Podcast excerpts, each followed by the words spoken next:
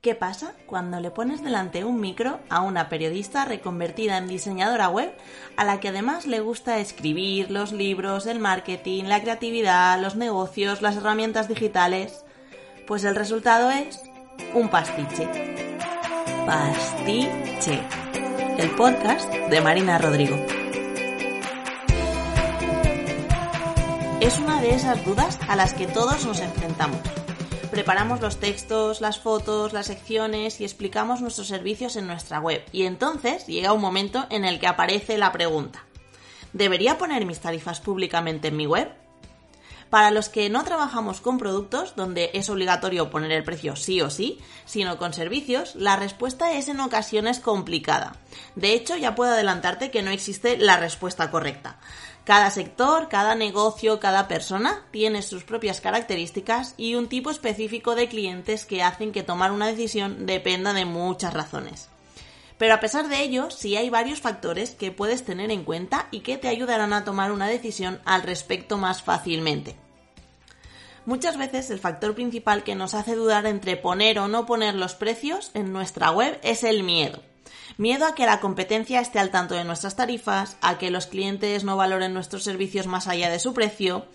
Pero dejando todos estos miedos que nos atormentan de lado, me encantaría que hoy reflexionaras conmigo y pensaras cómo y por qué poner o no poner tus precios en tu web afecta a tu negocio. Empezamos comentando cuándo y por qué sí deberías poner precios en tu web. Lo primero es si necesitas filtrar clientes. Si estás cansado de recibir peticiones de trabajo y presupuestos de clientes a los que les parecen caros tus servicios o que no están dispuestos a invertir tanto dinero en ellos, poner los precios en tu web puede ser muy buena opción. Unas tarifas visibles van a ser un buen filtro para que tan solo los clientes realmente interesados en trabajar contigo se pongan en contacto o te pidan un presupuesto. También es interesante poner tus precios en tu web si tienes servicios cerrados con características muy definidas.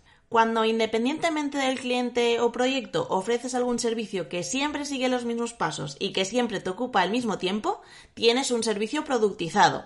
Y poner su precio a la vista es una forma genial de venderlo directamente al cliente, ahorrándote un montón de preguntas y un intercambio de correos interminable. Así que en estos casos, adelante, pon el precio en tu web.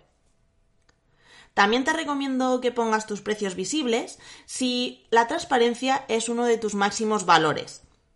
Cuando esto es así, mostrar tus precios puede ser una forma de demostrarlo. Incluso puede ser una forma de diferenciarte de la competencia si en tu sector mostrar los precios claramente no es una práctica habitual. Estos son los supuestos en los que te recomiendo sí o sí poner los precios en tu web.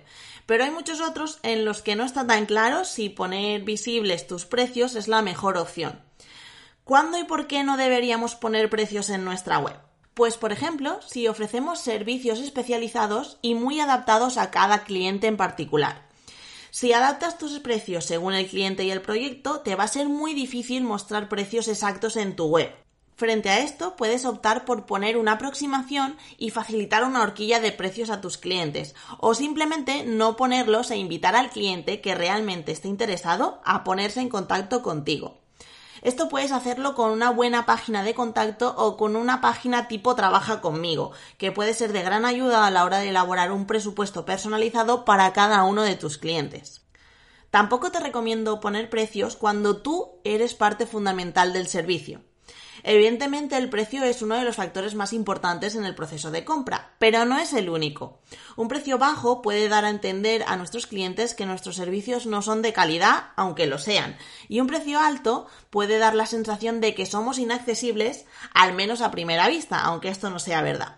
Por eso, y para evitar este juego psicológico, a veces conviene no poner precios en la web. Si lo que quieres destacar por encima de todo de tu servicio es la calidad, el trato personalizado, la disponibilidad o incluso tu propia personalidad, no incluir tus precios a la vista puede ayudarte a conectar mucho mejor con tus clientes. Si crees que es necesario que el cliente hable contigo personalmente antes de dar el siguiente paso, obligarle a escribirte o a ponerse en contacto contigo puede ser la mejor opción. Esa primera toma de contacto puede permitirte una relación directa, un cara a cara que afiance su confianza en ti y así que te vea como la solución exacta que necesita. De esta manera, el precio queda en un segundo plano y demuestras que merece la pena trabajar contigo más allá de la parte económica. Tampoco te recomiendo poner tus precios si lo que buscas es flexibilidad. No mostrar públicamente tus precios te permite ser más flexible con tus clientes y adaptarte a sus necesidades específicas e incluso a las tuyas propias. Si tus precios aparecen en tu web, te va a ser más complicado negociar tus tarifas o variarlas según las necesidades del cliente, según tus picos de trabajo, la época del año o la repercusión que pueda tener un determinado trabajo y un millón más de variables que seguramente tienes en cuenta cuando haces un presupuesto personalizado.